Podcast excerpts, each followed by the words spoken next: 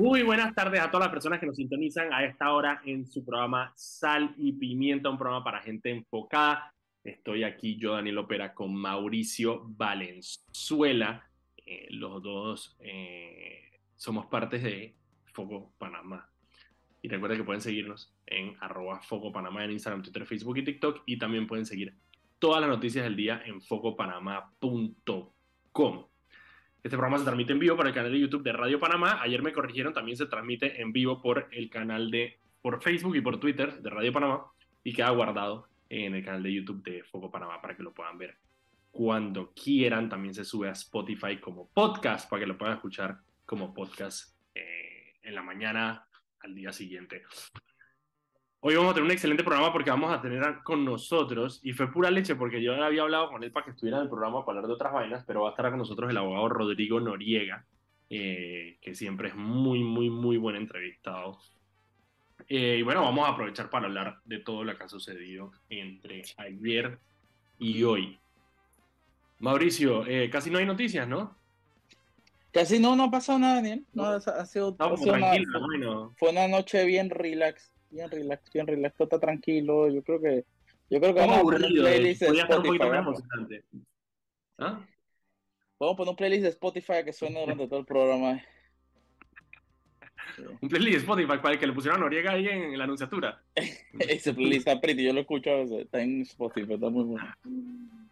Ok, mira, eh, obviamente la noticia del día es toda la designación de, de, de Martinelli y eso, pero eso lo vamos a guardar porque lo vamos a hablar ahorita más tarde.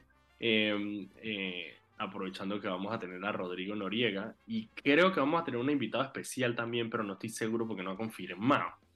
Entonces vamos a... especial? Bueno, porque tú veas, así es la vida, que sopa. Y de la nada, que bueno, soy Rica Martinelli, aquí desde el teléfono público del Renacer. Desde el teléfono público de la Casa Club. Em, eh, no, no, no, no, no, tranquilo, tú tranquilo, tú tranquilo, tú confía, tú confía. Mira, eh, como obviamente eh, eh, Panamá está ahora mismo siendo la chuchita internacional. Man, pero mal, mal, mal. No salimos, nada más falta que nos quiten el grado de inversión ahora en la noche, Mira, hoy el, el, periódico The Guardian, que es un periódico británico, sacó una, un exposé, una noticia larga, donde el título es falsificación, contrabando y cocaína, como el centro comercial de Panamá perdió su brillo. Ese es el titular, ¿ok? Y básicamente eh, salen a exponer eh, eh, varias, o sea, varias, a ver, varias cosas que han ido sucediendo en la zona libre de Colón, de lo que era la zona libre de Colón y cómo se ha ido transformando precisamente en un hub. Ya nosotros lo hemos hablado el, anteriormente, que es que obviamente Panamá es un hub logístico y al ser un hub logístico, es un hub logístico para las cosas lícitas, pero también para las cosas ilícitas. Eh, es una locura, les recomiendo que lo, que lo busquen en, The Guardian, eh, está, está, muy bueno, pero básicamente eh, ponen a la zona libre de Colón como una parte clave de la ruta del, del trasiego de cocaína, sobre todo obviamente porque mucha de la actividad de droga que sale de Panamá está relacionada con los, con los puertos, y eso es lo que hemos visto en los últimos años, y por ende, como está relacionada con los puertos, eh, obviamente también está relacionada con la zona libre. Mira, eh, y, al final, eh, esto que estamos diciendo de que, Chuzo, que se están juntando muchas cosas, no es casualidad, Daniel. Al final, esto es justamente el resultado de cuando tú no tienes instituciones, de años y años de corrupción, de mal manejo de fondos, de falta de justicia. Al final, hay que ser demasiado iluso para, pensar que eso no se va a notar afuera. Sí, sí, que no, pasa nada. exactamente, sí, sí afecta. Ahora tenemos al principal socio comercial de Panamá, que es Estados Unidos, el principal usuario del canal, literalmente metiendo al expresidente en una lista donde lo identifica como de los más corruptos de la región y con la posibilidad muy asomada y muy probable de sanciones económicas futuras. Entonces, esto ¿qué tú crees que pasa con, los, con las calificadoras de riesgo, los bancos internacionales, etcétera, etcétera, etcétera? ¿Qué pasa? ¿Qué, por eso te digo, aquí el tema, de, el, la, el, tema de la, el tema de la droga aquí nunca se ha podido eh, eh, lograr combatir efectivamente. Colón, gobernada por narcopolíticos, literalmente, encargados del tráfico internacional de droga, eh, y, qué pasa? Ahora se nos está juntando todo, Daniel, se nos está juntando todo. Se está juntando la falta, la inseguridad, la falta de justicia, la, la man, se nos está trepando una cosa con otra. Y para acabar de joder, la calle llena de huecos y la basura en todas las esquinas. Así que no me jodas, man. Bueno, decir que por lo menos está bonita, pues, pero ni para eso. Exacto. No, porque, al final, porque al final, porque al final está todo, estamos tan endeudados que no hay plata ni para cortar la grama de la cinta costera. ¿Por qué? Porque se tiene que pagar la deuda. Se tiene que o, la gente piensa que cada vez que anunciamos y sacamos en foco que adquirimos no sé cuántos miles de millones de dólares en préstamo, esa plata simplemente, de dónde piensan ustedes que, que nos las dan por nuestra bonita cara? No, hay que pagarla.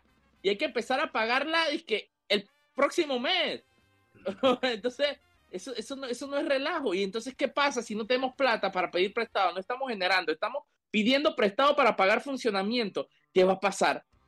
Vamos a dejar de hacer cosas, vamos a dejar de gastar en cosas necesarias, en cosas como recoger la basura, como cortar la grama, como, como tapar los huecos, como en la educación, en comprar insumos de salud. En eso estamos dejando de gastar para pagar la deuda que adquirimos. Entonces estamos literalmente, Daniel, viendo y sintiendo lo que es un Estado fallido. Eso, es lo preocupante. Lo preocupante es precisamente eh, llegar, llegar a ese punto.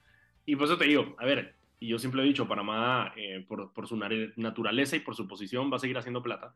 Em, pero la institucionalidad tú no la puedes comprar, pues la, la, constitucionalidad tienes que, tienes que construirla y tienes que mantenerla. Em, no simplemente, no, no, es un problema como nosotros estamos acostumbrados acá en Panamá a solucionar todos los problemas con plata porque la tenemos.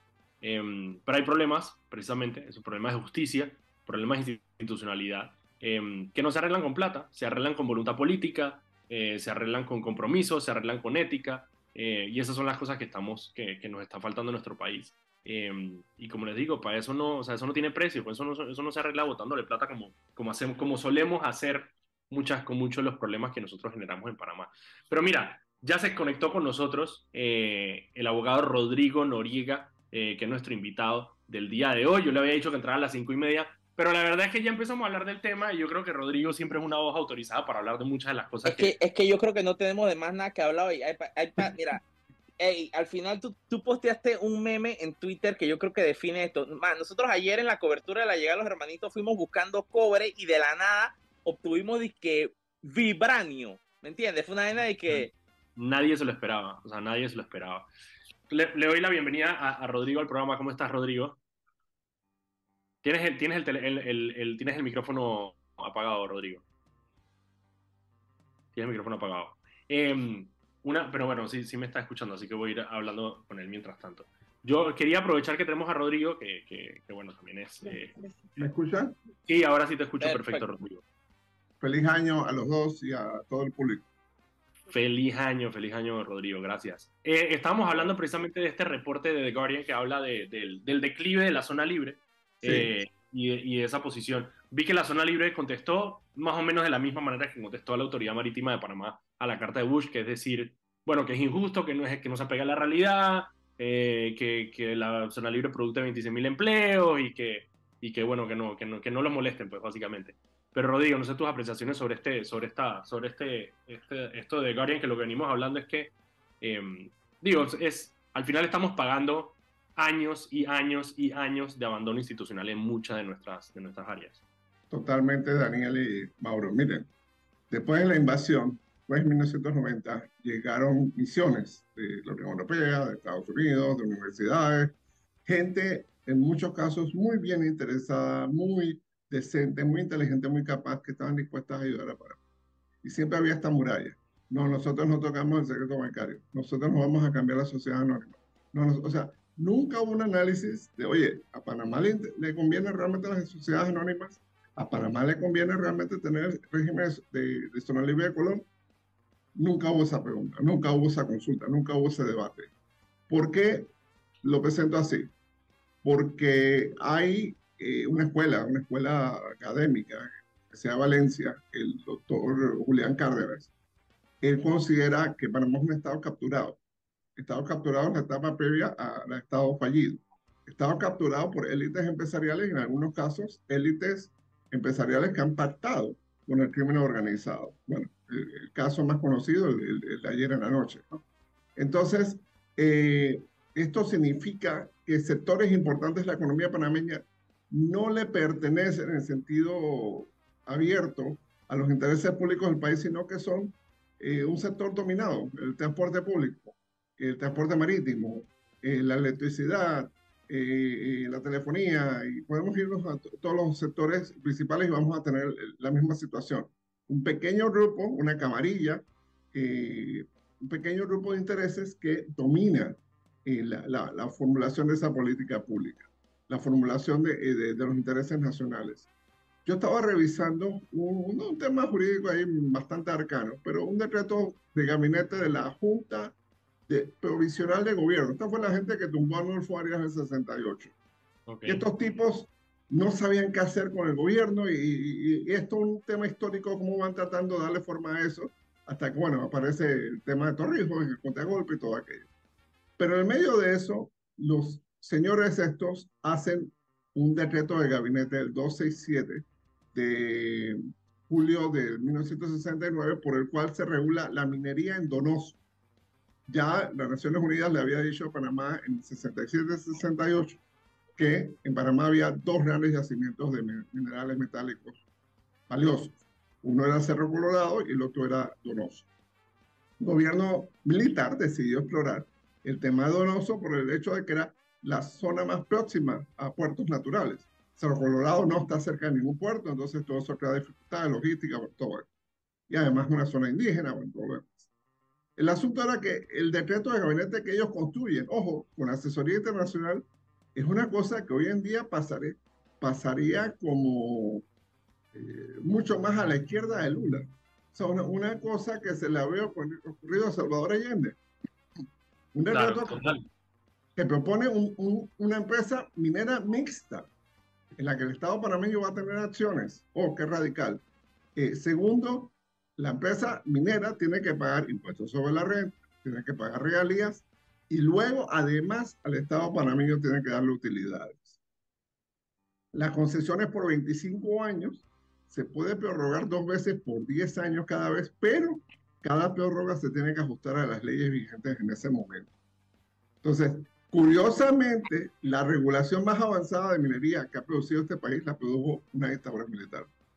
En la, digamos, en la parte más espontánea y más improvisatoria de la dictadura militar. cuando todavía no sabían ni qué iban a hacer, ni qué, ni qué tipo de país Entonces fueron capaces de producir una legislación minera avanzadísima, libre de, de, intereses, libre de distorsiones, pensando, bueno, necesitamos que el Estado funcione, y, y esto ayuda a que el Estado funcione. En fin, eh, el punto es, tenemos desde hace más o menos 40 años, desde principios de los años 80, tenemos este fenómeno de captura del Estado para mí. Pero tú sabes que, hablando solamente en paréntesis con eso de la minería, porque eso me choca precisamente con las declaraciones de Ernesto Pérez Vallares cuando él habla que, eh, que la razón por la cual el contrato es como es, y fue en el 97, él decía, uno, porque nadie sabía si había cobre ahí o si había oro, eh, y dos, de alguna manera, porque había que traer la inversión a Panamá y que en ese momento no, nadie quería invertir en Panamá. Entonces me choca un poco con eso que me estás contando precisamente de que años antes, uno, ya se sabía que había yacimientos metálicos en, en, el área de Donoso, y dos, se logró producir eh, o sea, unas, unas, unas reglas de juego mucho más favorables de, la que, de las que describió y las que eventualmente se plantaron en el 97. Sí, eh, lo curioso es que las reglas del 97 corresponden a otra, otra fase de la dictadura militar cuando es la decadencia. Eh, la cruzada civilista en la calle, las huelgas de los maestros y demás, ellos están desesperados, se les cayó la inversión extranjera y pasan una serie de leyes. Creo que esta, la, la ley minera de la ley 3 de 1988 fue la última que firmó Suturo del Valle. Y en esa ley tiran la casa por la ventana. No vamos a cobrar impuestos, no te vamos a cobrar nada, puedes importar lo que te dé la gana, puedes importar lo que te dé la gana, solo danos 2% de regalías. Así de desesperado estaba el Estado panameño. Lo mismo hicieron para los hidrocarburos. Lo mismo hicieron para otras series de sector, sector forestal, etcétera, etcétera. Entonces, eh, estaban desesperados, nada pasó, nadie se acercó, por supuesto, finales de la dictadura Noriega, nadie se, acercó a invertir en ese tema. El gobierno de Andara se da una concesioncita, pero estaba la limitante del decreto de gabinete este de 1969, de que, oye, tiene que ser una empresa mixta, tiene que darle participación al Estado, entonces el dulce no era tan dulce. Así que había que hacer pues la champonada del contrato ley 9 de 1997. El contrato mete la patota. Mete la patota, ¿por qué? Porque el decreto de gabinete este que te hablaba eh, tiene una exigencia brutal en el, en el tercer artículo, que es, tiene que haber una licitación pública, tiene que haber un concurso de postores. Eso fue lo que se declaró constitucional. El contrato ley es de a dedo. Y para tapar el hueco, el contrato ley decide derogar el decreto de gabinete pero eso no se podía. Tú no puedes derogar eh, una ley habilitante en, en, el contrato ley que incumple esa ley. Tú tenías que haber derogado esa ley habilitante previamente a hacer el contrato ley. En fin, es un tema jurídico, pero te demuestra... Sí, sí, eso lo, lo vamos a tratar, pero entiendo, entiendo, lo que querías decir precisamente de que eh, al final parte del problema que tenemos como país es que no, no, controlamos la manera en que queremos o no, o no queremos manejar ciertas industrias porque están cooptadas precisamente por intereses muy particulares que son quienes definen qué se hace y qué no se hace con estas industrias. Y, Daniel, peor aún, nosotros en el siglo XXI hemos recibido del canal de Panamá 23 mil millones de dólares, así, cash, por Bueno, Mireya Moscoso empieza este siglo. La deuda externa de Panamá era deuda pública en total, eran 12.7 mil millones de dólares, 12.700 millones de dólares. Es sumas 23 mil millones de dólares de ingresos del canal y ahora la deuda pública, 22 años más tarde, 23 años más tarde, es casi 50 mil millones de dólares.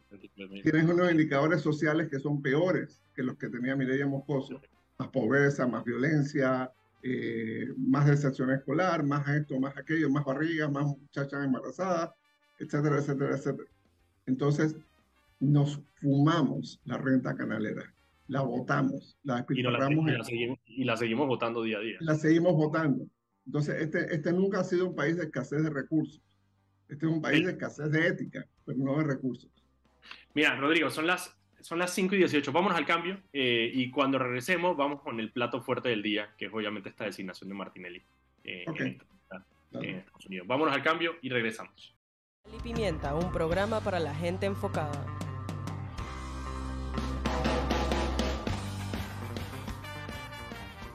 Y estamos de vuelta en su programa Sal y Pimienta, un programa para gente enfocada. Estoy aquí Mauricio Valenzuela y Daniel Opera de Foco Panamá. Recuerda que pueden seguirnos en arroba Foco Panamá en Instagram, Twitter, Facebook y TikTok. Y pueden seguir todas las noticias del día en focopanamá.com.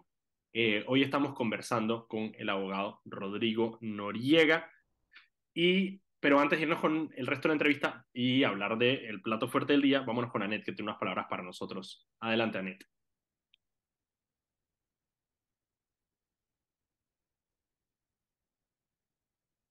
Aneta, adelante. El de Panamá informa que de lunes a viernes el horario de operaciones inicia desde las 5 de la madrugada hasta las 11 de la noche. Los sábados de 5 de la madrugada a 10 de la noche y los domingos y días feriados de 7 de la mañana a 10 de la noche. Adelante, muchachos. Muchísimas gracias, Anet. Ok, les cuento rapidito, eh, antes de recibir las impresiones de Rodrigo sobre lo que pasó ayer. Em, nosotros estábamos, eh, como todos los medios de comunicación, eh, afuera del aeropuerto de Tocumen, ya que teníamos información de que en un vuelo de United venían los eh, dos hermanos Martinelli que venían deportados de Estados Unidos, como nosotros ya lo habíamos anunciado.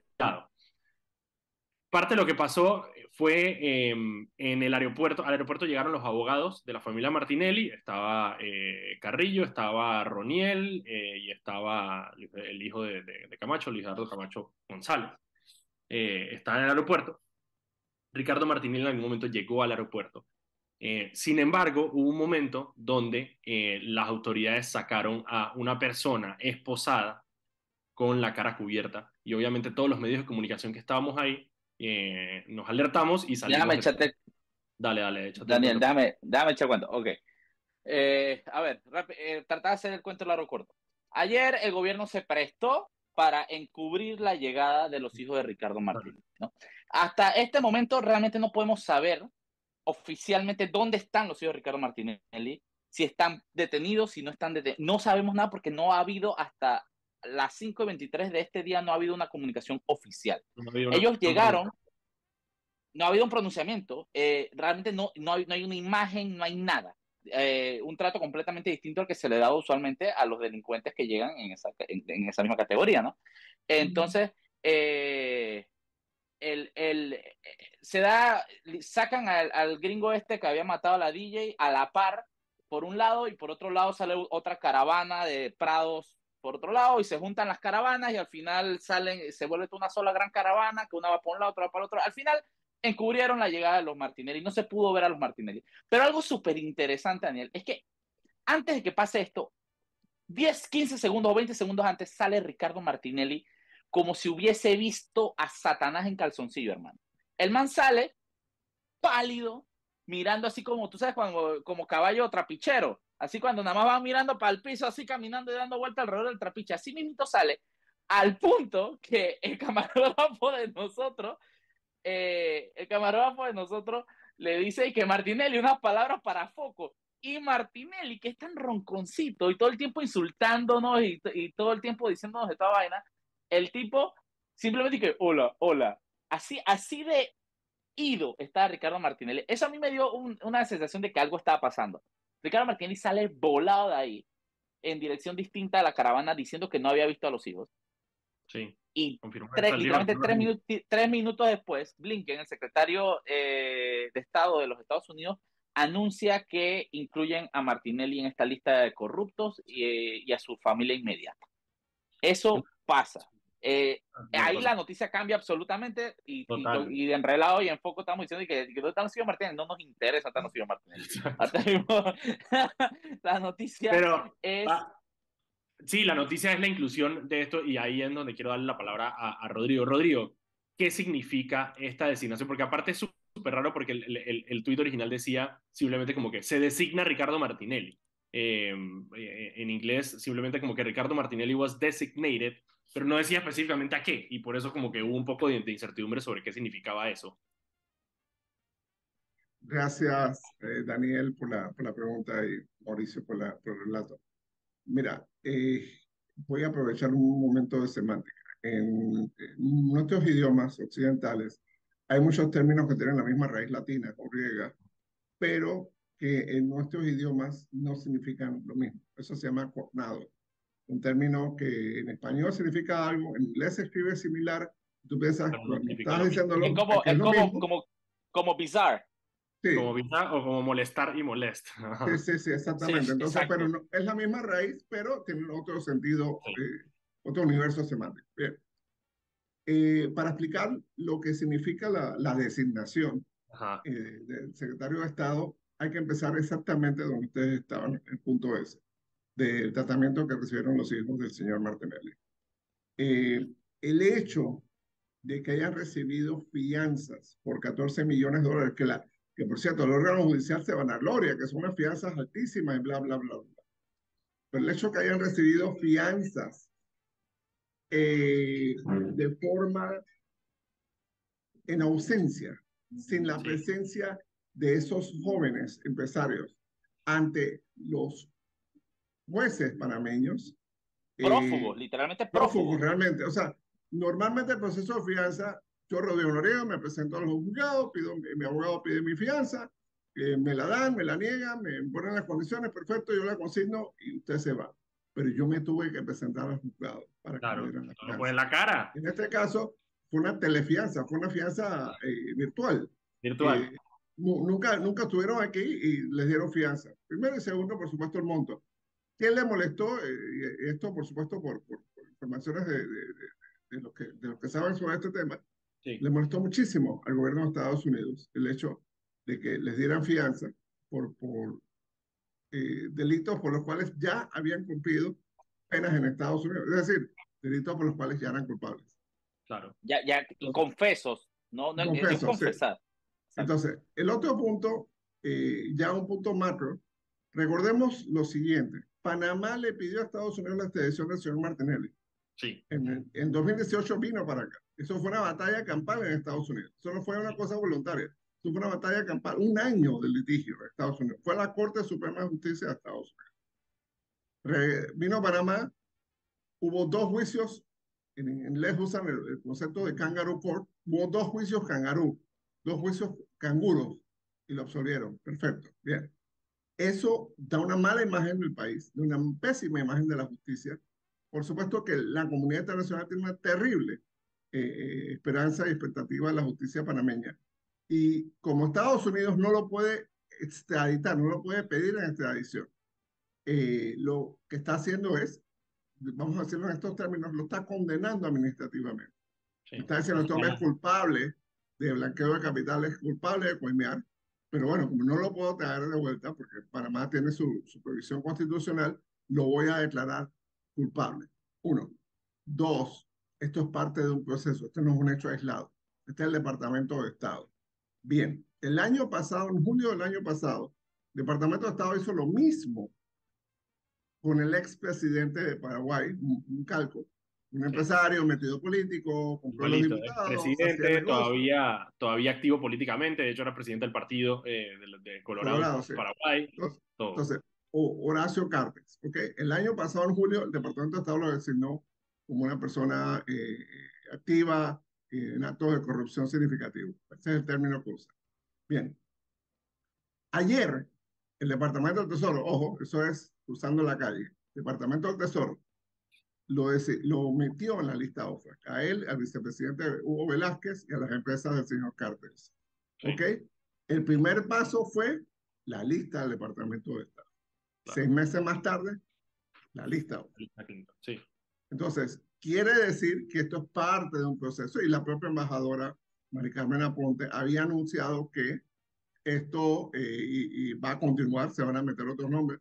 Ojalá aparezca el nombre del banco, lavabanco este que vende lingotes de oro, ojalá. sí, es una locura. Magistrados, magistrados primeros y en fin, no puede ser una lista larga de... Sí, no, la lista no, no nos acabaríamos, no acabaríamos el tiempo. Pero el, el, el tema es, esto es parte de un proceso. La clase política, la clase empresarial panameña tienen que entender que las reglas del mundo cambiaron. Cambiaron hace rato y Panamá ha estado jugando sobre tiempo con reglas viejas. ¿Qué sucede? Todo lo que pasa en Panamá afecta al mundo.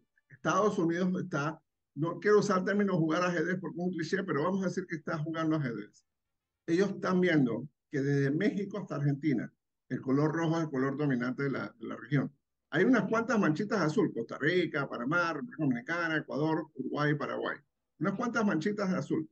Pero, ¿qué fue lo que llevó eh, a Chávez al poder en Venezuela? Una serie de gobiernos corruptos, desastrosos. ¿Qué fue lo que llevó a Boric en Chile? Una serie de gobiernos desastrosos. Igual Pedro Castillo, eh, Lula da Silva regresó, eh, etcétera, etcétera, etcétera, etcétera. Entonces, la cleptocracia, no solo en términos de moda, sino que en geopolítica es una llave que ha llevado a gobiernos de izquierda de todos los signos, dictaduras, autoritarios, socialdemócratas eh, y, nuevas izquierdas, los ha llevado. Y de todos los colores y sabores. Entonces, eh, la conclusión de Estados Unidos es simplemente los gobiernos empresariales tienen que ir con la mano eh, amarradita al, al, pantalón, porque si no se les va la mano. Entonces, donde se les va la mano, en 5, 10, 15, 20 años, tarde o temprano, van a llegar un gobierno de izquierda al poder. Entonces, esa es la, la, ecuación básica de lo que está pasando. Robar en tu país es abrirle las puertas a, a gobiernos populistas, a tragedias, al crimen organizado y todo lo demás. Toda esa migración que Estados Unidos recibe de Centroamérica, de, Sudamérica, ¿a qué se debe? Se debe a gobiernos fallidos, a, a estados fallidos o gobiernos colapsados. Entonces, eh, eh, eso no es un accidente. Ya ellos se dieron cuenta que esto no es, eh, sabes, soplar vídeo ni, nada por el estilo. Es eh, una ecuación bastante exacta. Si tú tienes un gobierno corrupto, tarde o temprano su población va a migrar a Estados Unidos o tarde o temprano ese gobierno corrupto se va a volver un dolor de cabeza para Estados Unidos. Para Estados Unidos, claro.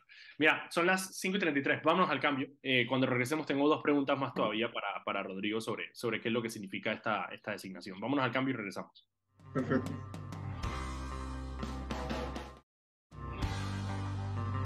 Estamos de vuelta en su programa Sal y Pimienta, un programa para gente enfocada. Estamos aquí Mauricio Valenzuela y yo, Daniel Opera, de Foco Panamá, para informarlos y entretenerlos como todos los días, de lunes a viernes, a las 5 de la tarde, ahora con nuevo horario, 5 de la tarde, aquí en Radio Panamá 94.5.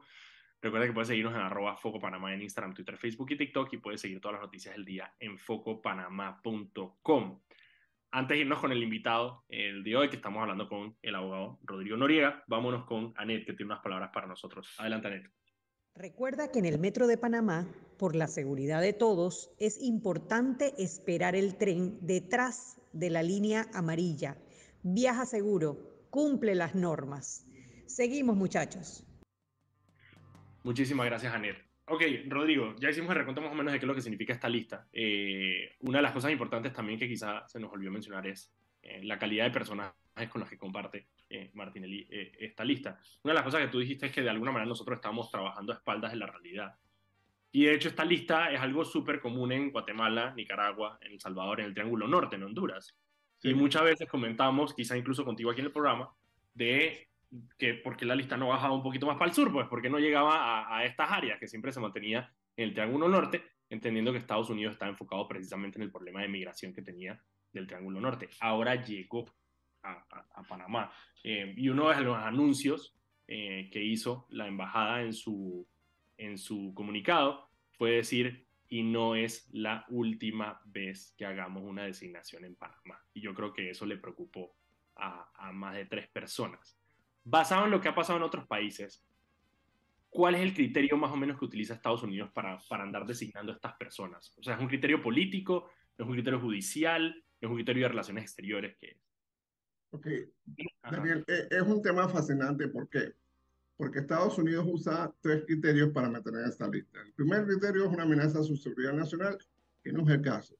Sí, porque también en esa lista, en esa lista hay violadores de derechos humanos, hay personas claro, que torturadores, secuestradores, esa gente. Segundo caso son gente vinculada a delincuencia organizada heavy, tráfico de armas, tráfico de seres humanos, narcotráfico, no, incluso, incluso para que tengan una idea, tiene hasta la lista incluye a los militares sirios que gasearon con gas sarín a su población. Es una, es una cosa, no es relajo. Y a, organizaciones militares chinas eh, que están haciendo espionaje, etc. Y la tercera categoría, el tercer bucket es Foreign Policy. Foreign Policy Priorities, prioridades de política exterior. Y esta es una prioridad de política exterior, el combate de la corrupción. ¿Qué siente Estados Unidos con esta lista? Siente que hay impunidad. Y recordemos dos señales que ha enviado la comunidad política panameña. Uno, la actividad electoral, perdonen el término, prostituida, ofendiendo a las prostitutas y prostitutos de este país. Eh, prostituida, promiscua, eh, se ha transformado en un burdel todo este tema. Si no gana Rómulo, me voy con Martín. Si no gana Martín, me voy con fulano, o con Mengano, o con Perenceja. Eh, cero valores, cero ideología, cero principios, cero reconocimiento de tu legado. El Partido Panameñista fue anatema, fue enemigo del PRD, fuera a la guerrilla en Chiriquí, fue a. Mucha gente murió por ese partido. Eh, entonces, decir a la ligera, bueno, si no me quieren aquí, me voy para allá. O eh, igual, tú dices que tú quieres defender los intereses nacionales y todo lo demás, pero yo me voy con una persona que en el caso de Besh no la pudieron investigar porque el Tribunal Electoral dos veces se negó a que la investigara. Dice Romulo Rux y tienen que aclarar eh, eh, ese tema. Eh, entonces, la ligereza. Un debilitamiento institucional completo. Sí. Claro, la ligereza con la que los partidos políticos tradicionales están conversando, están dialogando. Eso lo tienen que registrar todas las embajadas. Y por supuesto, todas, todas tienen que estar conversando con, con estos personajes. ¿Qué pasa? Donde tú ves que, eh, bueno, posiblemente le quiten el partido a Rómulo, o posiblemente eh, Zulay sea vicepresidenta de, de Martinelli, o lo que sea. Eso le manda la señal a la comunidad internacional, en este caso a Estados Unidos, de que, bueno, en la sociedad política panameña no hay asco. Todo es posible y todas las alianzas son factibles. Entonces, esta lista, esta mención es un mensaje a los partidos políticos panameños, además de al órgano judicial y a la institucionalidad del país. El mensaje es, señores y señoras, miren bien con quién se están asociando. Porque este señor está muy cerca, recordemos lo que pasó en Paraguay, muy cerca, bueno, hace seis meses, puede ser que nunca lo metan en la lista OFAC, pero puede ser que lo metan en la lista OFAC. Entonces, toda esa gente que está pensando hacer negocios, que está pensando prestarle plata, que están pensando hacer esto, hacer aquello, están eh, comprando un riesgo innecesario y además están exponiendo sus propias reputaciones, sus propias expectativas profesionales, personales y todo lo demás. Él mismo decía o dice que no hay más nada, no hay nada más cobarde que un millón de dólares. Bueno, eh, que el gobierno de Estados Unidos diga que una persona es corrupta y que va a seguir metiendo gente en la lista y que cualquiera que tiene dos dedos de frente se da cuenta de que esto está cerca de la lista OFAC, bueno, entiende el mensaje clarito. Entonces, yo esta mañana estaba en Costa del Este. Y Estados Unidos vale 5 mil millones de dólares, que es la inversión que recibimos de ellos a nivel eh, de, inversión extranjera anual. No solo eso, Estados Unidos es el primer usuario del canal de Panamá. exactamente, eso fue lo que yo dije al inicio. Es, es el principal destino del turismo panameño. Eh, eh, del aeropuerto de Tocumen depende de Estados Unidos. Las telecomunicaciones que pasan por Panamá dependen de Estados Unidos. Todas las compañías de tarjeta de crédito de Panamá, American Express, Visa, Mastercard, son compañías estadounidenses. Entonces, donde nos descuelgan los eh, corresponsales bancarios, que hay un montón de bancos que, que se van a volver alcancías, nada más. Va a salir más barato meterlo en, el colchón. Entonces, ese es el problema, esa es la vulnerabilidad que tiene Panamá. Y que lo, lo que dijo Jeff Bush, lo que sacó The Guardian sobre la zona libre de Colón, sigue la clase política, la clase empresarial sin entender el mensaje. O cambias o la historia va a pasar por encima de ti. ¿Qué nos cuesta hacer una zona libre de Colón honesta? ¿Qué nos cuesta meter alta tecnología? Y sabes qué? La propuesta de valor de Panamá es que de su puerto no va a salir un solo contenedor con contrabando. Y vamos a meterle eh, escáneres y vamos a trabajar 36 horas al día. ¿Sabes cuántos empleos va a generar? Decenas de miles de empleos de, de inspectores, de agentes, de expertos de logística. ¿Para qué? Para cumplir con esa promesa ah, esa promesa nos va a hacer los puertos más limpios del mundo, los puertos más honestos del mundo. ¿Qué pasa con eso?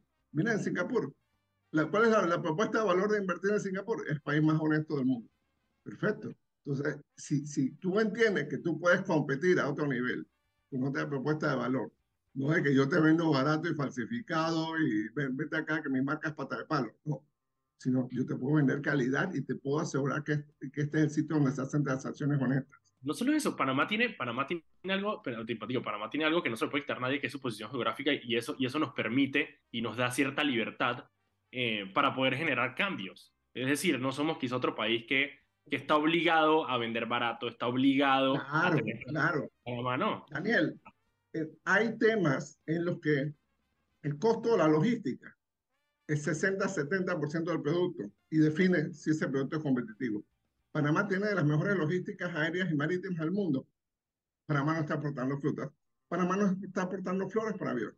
No está explotando, no está explotando lo que puede ser la exportación por, por vía de avión. Eh, cuando yo vivía en Estados Unidos, en invierno llegaban langostas vivas desde Australia. Sí, es un crimen ambiental eso. La, la, la huella de carbono, eso es una canallada. Es una locura. Pero esa langosta pasaba 24 horas en un avión para llegar a Estados Unidos. En cambio, desde Panamá puede llegar en dos horas, tres horas, cuatro horas, depende de qué parte de Estados Unidos vas.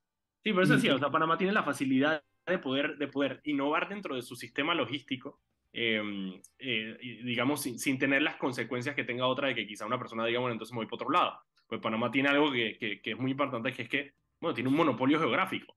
Eh, y ese monopolio geográfico nos permite hacer eso. Decir la gente, y bueno, tiene, si no y tiene otros bienes y servicios ambientales únicos. Tiene agua, tiene clima, Aquí no hay, sí, hay un poco de desastres naturales por ahí, pero no hay los huracanes que hay en otras partes, no hay los terremotos que hay en otras partes, no hay los volcanes que hay en otras partes. Entonces, digo, ¿qué pasa? Ajá. Rodrigo, vamos al cambio rapidito, son las 5 y 46, vámonos al cambio eh, y cuando regresamos terminamos una entrevista, el último bloque aquí con Rodrigo, que está súper interesante como siempre hablar con Rodrigo Noriega. Vámonos al cambio y regresamos. Estamos de vuelta en su programa Sal y Pimienta, un programa para gente enfocada. Aquí estamos Mauricio Valenzuela y yo, Daniel Pérez de Panamá, para entretenernos y informarlos como todos los días a las 5 de la tarde aquí en Radio Panamá 94.5.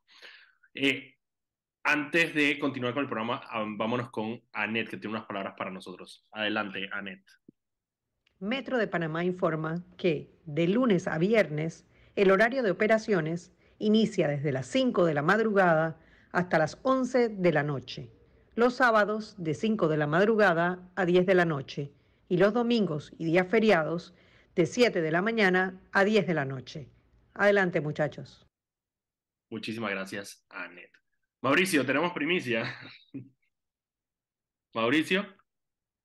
Mauricio no está conectado todavía.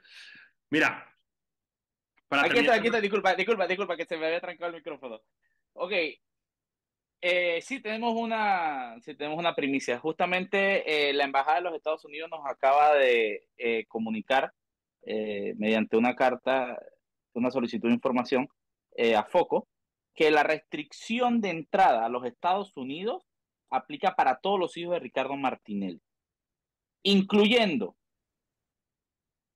a Ricardo Martinelli Linares, Carolina Martinelli, Luis Enrique Martinelli y a un hijo menor de edad que no van a revelar su identidad, obviamente porque es un niño menor de edad y no tenemos por qué hacerlo.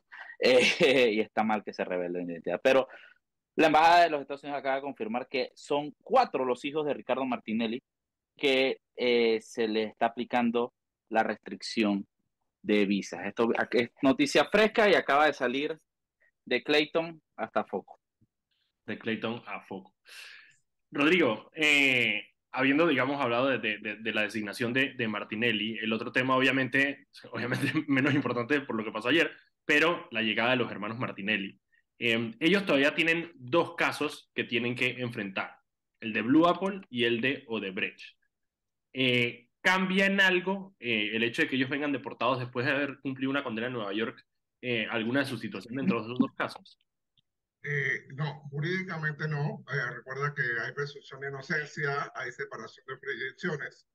Eh, normalmente incluso pasa en Panamá de forma, digamos, vamos a decir de forma honesta, que tú en una jurisdicción puedes ser culpable y en otra jurisdicción eres no culpable, eres, absuelto, etc. en este caso, la única diferencia es que en el caso de Besh va, van a existir pruebas adelantadas, vamos a decirlo así. Eh, me imagino que va a haber una batalla judicial, si se admiten o no se admiten las declaraciones de Estados Unidos y las pruebas que hay en Estados Unidos, pero eh, eh, sería muy tonto de parte del Ministerio Público no usarlas. Entonces, creo que, que, esa sería quizás la única, digamos, el único matiz del tema.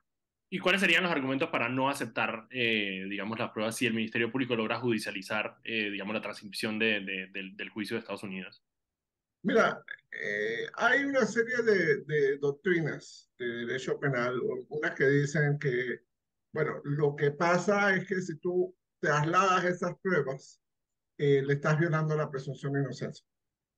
Entonces, porque ya fueron condenados por esa prueba, pero precisamente esas pruebas demuestran que tienen vinculación con un delito. Eh, así que, bueno, yo creo que Va a haber una pelea ahí. La jueza Marquines ha demostrado que ella no se deja comprar con, eso, con esos temas. Ella, no, no, no, se afecta con ese tipo de criterios. Con ese tipo de cosas. Ok, entonces no afectaría, no afectaría eso. Ellos, eh, a su llegada a Panamá, tengo entendido que el día de hoy fueron notificados, bueno, no sé si hoy o ayer, pero sí fueron notificados de los procesos que tienen en su contra. Eh, y bueno, como tienen la fianza, eh, simplemente van a esperar a su casa a que se, se realicen estos dos juicios, ¿no? Eh, Rodrigo, una consulta, una consulta, Rodrigo. A ver, ¿cómo, cómo tuve, obviamente ya, ya comentamos de cómo el Estado se prestó para justamente cubrir la llegada, pero yo no sé si es que yo estoy loco que, pero, pero para mí, digo, en este momento yo no, yo como, como periodista, como panameño, como persona pensante, yo no puedo afirmar dónde están los hijos de Ricardo Martinelli. Eh, ni yo, yo no sé si están en la casa o si están detenidos. Yo, no sé si están detenidos, ¿me entiendes? no, no, eh, recordemos que la, la, fianza, la única limitación de la fianza que le, a sido impuesta es que no pueden salir del país. Ahora bien, Exacto. si de pronto hay conductas, eh, digamos, eh, vamos a suponer que lo agarran haciendo regatas en, en una cinta costera o, o algún otro tipo de conducta similar, es posible, la fiscalía puede decirme, ¿sabes qué? Estos chicos eh, están teniendo una conducta irresponsable, cuestionable, recomendamos levantar la fianza. Eh, ha pasado, no es muy común, pero sí ha pasado ese tipo de situación. O si de pronto un testigo X eh, le hacen una llamada o hay algún incidente, ese tipo de cosas, pues también son causales para, ese tipo de situación. Ok, o sea que simplemente se tienen que portar bien y andar por la sombrita, pues, es lo único. Sí, sí, sí. Y la otra, la otra pregunta que te tenía, Rodrigo, es, a ver, ya hablamos un poco de que si, si, la lista Clinton es quizá esa, ese elemento que puede detener a algunas personas de asociarse políticamente con, con Martinelli. Eh, sin embargo, yo vi al vocero de, de, de, de, Martinelli, a Camacho, hoy en la mañana siendo muy enfático en dos cosas. Uno, ellos planean con, siempre, o sea, siguen obviamente con su plan de postular a Ricardo Martinelli y correr en las elecciones de 2024. No tienen ninguna razón para no hacerla. De hecho, es la única salvación que ellos tienen. Em, pero dos, también lo vi muy real, a ver, lo vi muy claro diciendo, y lo dijo, lo, dijo en otra entrevista, de que ellos necesitan alianzas. Eh, de que ellos obviamente que su alianza, eh, alianza con el pueblo panameño, lo que sea, cualquier paja que se inventan ellos, pero que ellos podrían correr eh, solos. Y una de las cosas que sí me quedé pensando hoy fue, ¿qué dice, por ejemplo, bueno, Yanivel Ábrego, por ejemplo? O sea, ¿qué pasa con, Yan, con Ábrego y, su asociación con Martín en este caso? Mira, Daniel, la, el éxito, vamos a decir, la fórmula de éxito que ellos pueden tener es correr solos y dividir a todos los demás. Esa es una fórmula de éxito. Todo el resto del mundo está peleando. Tienes a Cristiano peleando con, con Gaby, bueno, listo. Tienes a, a Rómulo peleando con Yanivel, listo. Tienes a todos los demás peleando entre sí, a los independientes con los eh, eh, los políticos eh, camaleónicos postulándose como independientes. Entonces vas a tener tantas peleas que obviamente eso no favorece a ellos. Hay dos temas, ojo, dos temas panameños. Un tema son los fallos judiciales, sobre todo el fallo New Business. Si el caso New Business tiene fallos, respetando por supuesto la presunción de inocencia, esto es una discusión hipotética nada más. Si el fallo New Business, si el caso New Business tiene fallos negativos, el caso New Business tiene el marco temporal para llegar a la corte a final de este año o principios del próximo año. Entonces, eso da suficiente tiempo para una inhabilitación judicial. El segundo tema es una discusión que, que hay por ahí. Yo no tengo tiempo realmente estos días de sentarme a estudiar la Constitución. Del artículo 178 de la Constitución que dice que no puede ser reelegido antes de dos periodos eh, eh, seguidos. Dos periodos son 10 años, ojo. El reelegido no es lo mismo que ser presidente. ¿Por qué? Porque la reelección solo puede ocurrir el día de la elección. El día de la elección es el 5 eh, de mayo. de mayo. Pero eh, la toma de posesión, es decir, cuando, cuando se termina el periodo de Cortizo, es el 1 de julio del 2024. Es decir, mayo no es julio. Entonces, ese es un argumento que se da, ah, no, que Dara lo pudo hacer en el 2004, sí, pero nadie lo no. Sí, exacto. Eh, eh, algo es ilegal y bueno, puede ser que haya un ladrón en la calle robándose algo y si no la agarran, no quiere decir que, que sea legal, simplemente. Legal, sí, si nadie la agarró, pues. Entonces, eh, eh, esa es una discusión bien interesante que está ocurriendo en redes sociales y está ocurriendo informalmente. Eh, prometo, me prometo hacer la tarea y estudiar. Confío, mira, si hay una persona que yo confío en meterse en esa guía y leer, y es en Rodrigo Noriega, así que estaré pendiente. de que, Muchas gracias.